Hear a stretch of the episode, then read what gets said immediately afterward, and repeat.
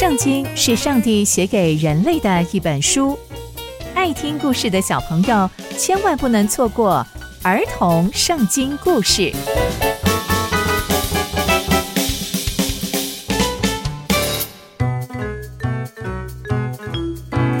各位亲爱的大朋友、小朋友们，大家好，我是佩珊姐姐。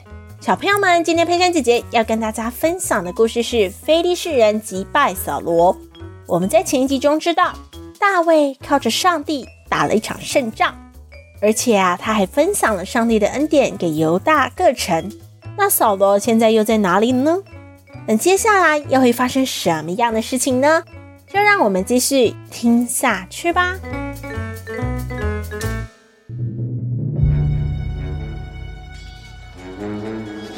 非利士人跟以色列人开始打仗。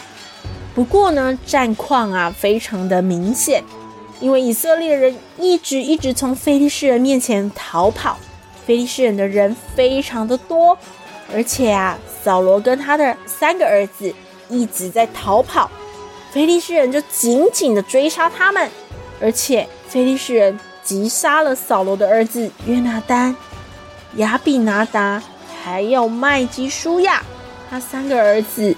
都死在非利士人的刀下，而战况越来越激烈，而扫罗也受到猛烈的攻击。有一位弓箭手发现了他，并且射出手上的箭，而且也射中了扫罗。扫罗的伤势就越来越严重。扫罗就对着他的仆人说：“你就是你，拔出你的刀来，杀了我吧，以免我被这些非利士人杀死。”戏弄我，但他的仆人不肯这样做，因为他非常非常的害怕。于是扫罗就拿过刀来，自己伏在那把刀上，也死了。他的仆人看见扫罗死了，他也知道自己死定了。就这样，扫罗跟他的儿子，还有帮他拿兵器的人，还有所有跟随扫罗的人，就这样死了。所以呢，以色列百姓就打了一场败仗，而非利士人就这样成功的占领了以色列百姓所住的地方。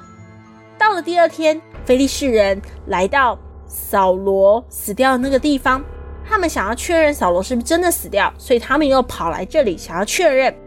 在他们在找的时候，就发现了扫罗跟他三个儿子都死在基利波山上。他们就把扫罗跟他的儿子们都烧毁，后来他们的遗体就被埋葬在雅比的垂柳树下。